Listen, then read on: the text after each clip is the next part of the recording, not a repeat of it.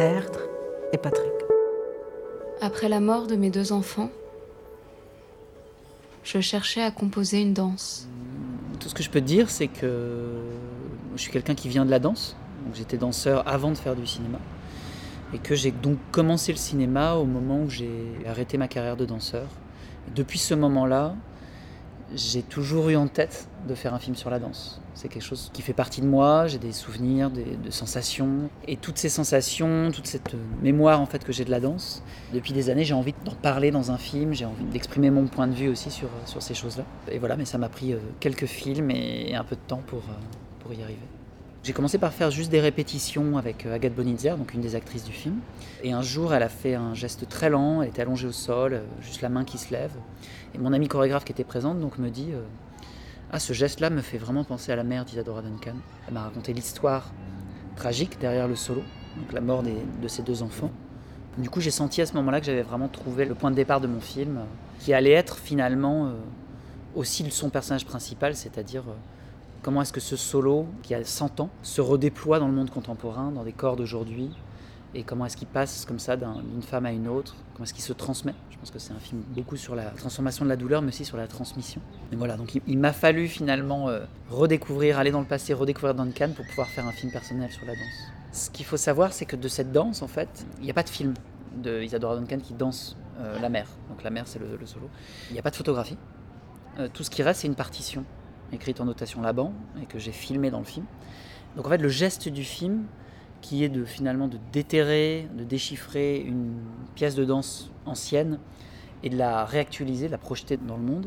Euh, les personnages du film font exactement le même geste en fait, c'est-à-dire redécouvrir ces, gestes anciens, se laisser traverser par l'émotion et la déployer comme je disais.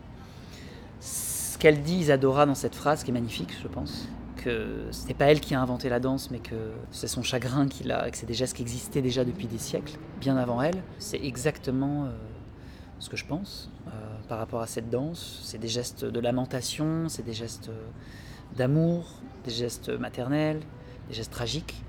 J'ai l'impression que dans le film, ce qui se passe, c'est que les personnages redécouvrent euh, et se laissent traverser par quelque chose de très ancien, par un sentiment, une émotion qui dépasse. Et j'essaye que le film euh, touche les spectateurs à cet endroit-là, en fait. Et je pense évidemment que ça n'est pas valable que pour la danse. Nos idées n'arrivent pas de nulle part et qu'on est extrêmement connecté à ceux qui nous ont précédés, ceux qui sont aujourd'hui euh, morts, euh, qui ont œuvré, qui ont créé avant nous. Moi, j'essaye de m'inscrire le plus possible dans cette idée d'une filiation et, et d'un rapport respectueux au passé, enfin plus que respectueux même, parce que j'ai même envie de retrouver des éléments du passé et les actualiser.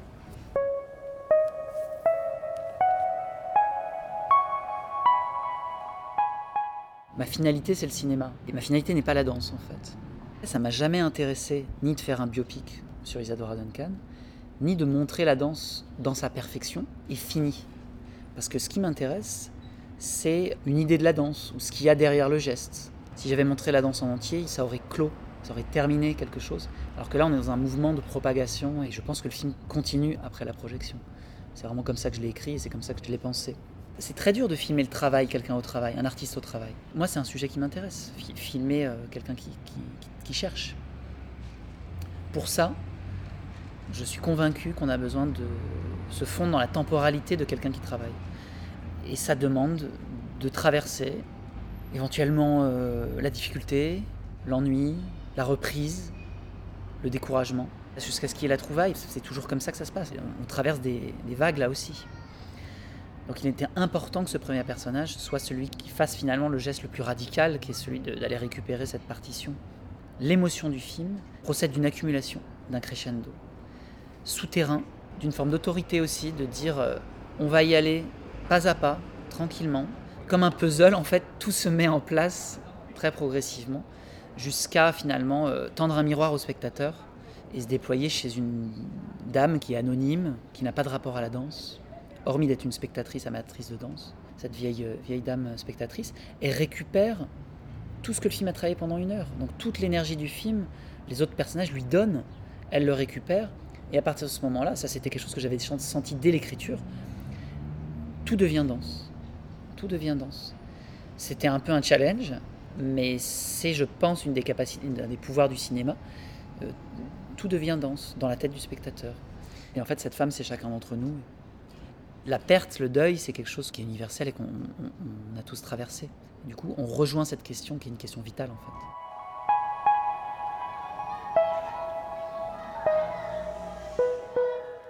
C'est très important pour moi la question du rythme.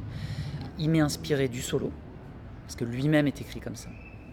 Il m'est inspiré de la musique de Scriabine, qui est la musique du solo, parce que c'est écrit comme ça aussi cette musique. Ça fonctionne vraiment par vagues qui reviennent et qui grandissent, grandissent, grandissent jusqu'à se déployer entièrement. Il m'est inspiré par tous les textes, tout ce qu'écrit Duncan sur la danse, où elle parle sans arrêt du mouvement des vagues et elle parle sans arrêt de la fluidité, de ne pas chercher à forcer l'émotion, mais à la laisser venir euh, et la laisser grandir. Donc c'est vraiment un ensemble. Je travaille avec un ingénieur du son et un monteur son qui s'appelle Jérôme Petit. On a fait tous mes films ensemble et il est aussi musicien. Du coup, même si dans mes films précédents il n'y avait pas beaucoup de musique, tous les deux on a un rapport très musical au son. Chaque geste a, un- a une signification. Donc j'ai besoin que pour toi, cette histoire, ce récit, tu te le racontes, il existe. Il faut que tu plonges dans cette histoire.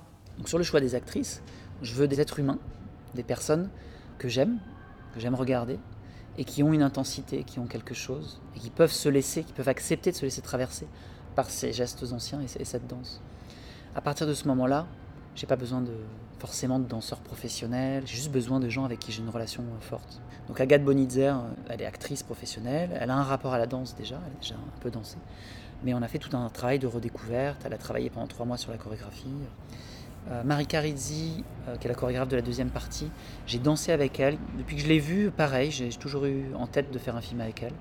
J'attendais juste de trouver le bon projet. Manon, je l'ai rencontrée dans un spectacle euh, qu'elle jouait à Avignon, parce qu'elle fait partie d'une compagnie qui est composée d'handicapés mentaux et qui sont acteurs professionnels. Et ils ont joué en Avignon l'été dernier. Je suis allé les voir et j'ai eu un coup de cœur pour Manon. Son intensité de comment elle y va à fond sur les gestes et tout qui, jaillissent, pour moi, c'est ça le projet du film. Et ensuite, Elsa, c'est une grande danseuse qui aujourd'hui a 75 ans, qui a été une figure très importante de la danse contemporaine. Donc après, c'est comment cette émotion les traverse. Et, et ce qui est beau, c'est de voir que chacune attrape cette danse à son endroit, avec son histoire et avec son corps. Choisir des gens aussi différents, c'est aussi pour moi une façon de dire que le cinéma n'appartient à personne et que j'ai pas envie de voir toujours les mêmes types de personnes, les mêmes types de beauté, et, et plutôt de voir des gens différents euh, comme il en existe euh, autour de nous.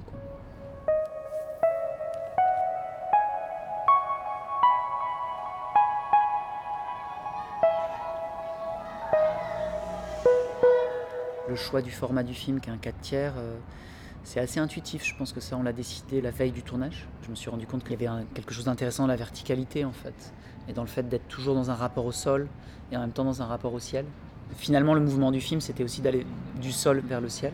C'était intéressant aussi dans cette idée de croquis de geste. Il y a beaucoup de gros plans dans le film, sur, des mains, sur des pieds. Quelque chose qui me plaisait beaucoup. Quand je suis sur le plateau de tournage, moi, je, je, regarde jamais les acteurs. Je regarde toujours l'écran, le, combo. Par exemple, euh, deux adolescents qui marchent dans un parc. Ça, c'est un premier niveau de réalité. C'est ce que l'équipe tourne. Mais en fait, moi, quand je regarde le combo, je vois autre chose. Je vois de la danse, en fait. Et je me dis qu'en fait, ils sont pas en train de marcher main dans la main, ils sont en train de danser. Et je fais ça pour tout. Donc si je fais une scène où quelqu'un boit de l'eau, mais je vais pas dire à la personne bois de l'eau comme si tu dansais ou marche comme si tu dansais. C'est juste que dans ma tête, dans mon cœur, j'imagine que la personne est en train de danser. Donc ça, c'est une méthode qui m'est personnelle, qui est un peu étrange, j'avoue.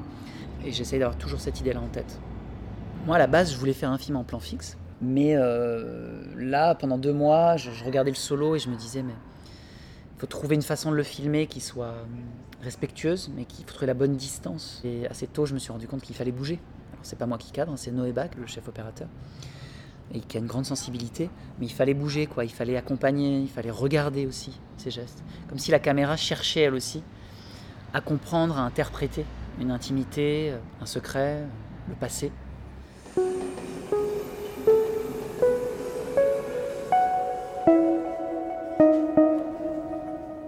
Je cherche vraiment la simplicité, la plus simple possible.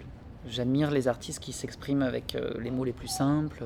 Je pense qu'il y a une grande puissance de la simplicité et aussi un grand mystère, une énigme.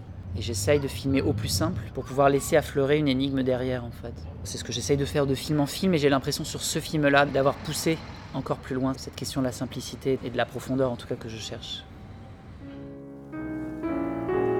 Je sens la tiédeur de mon propre corps.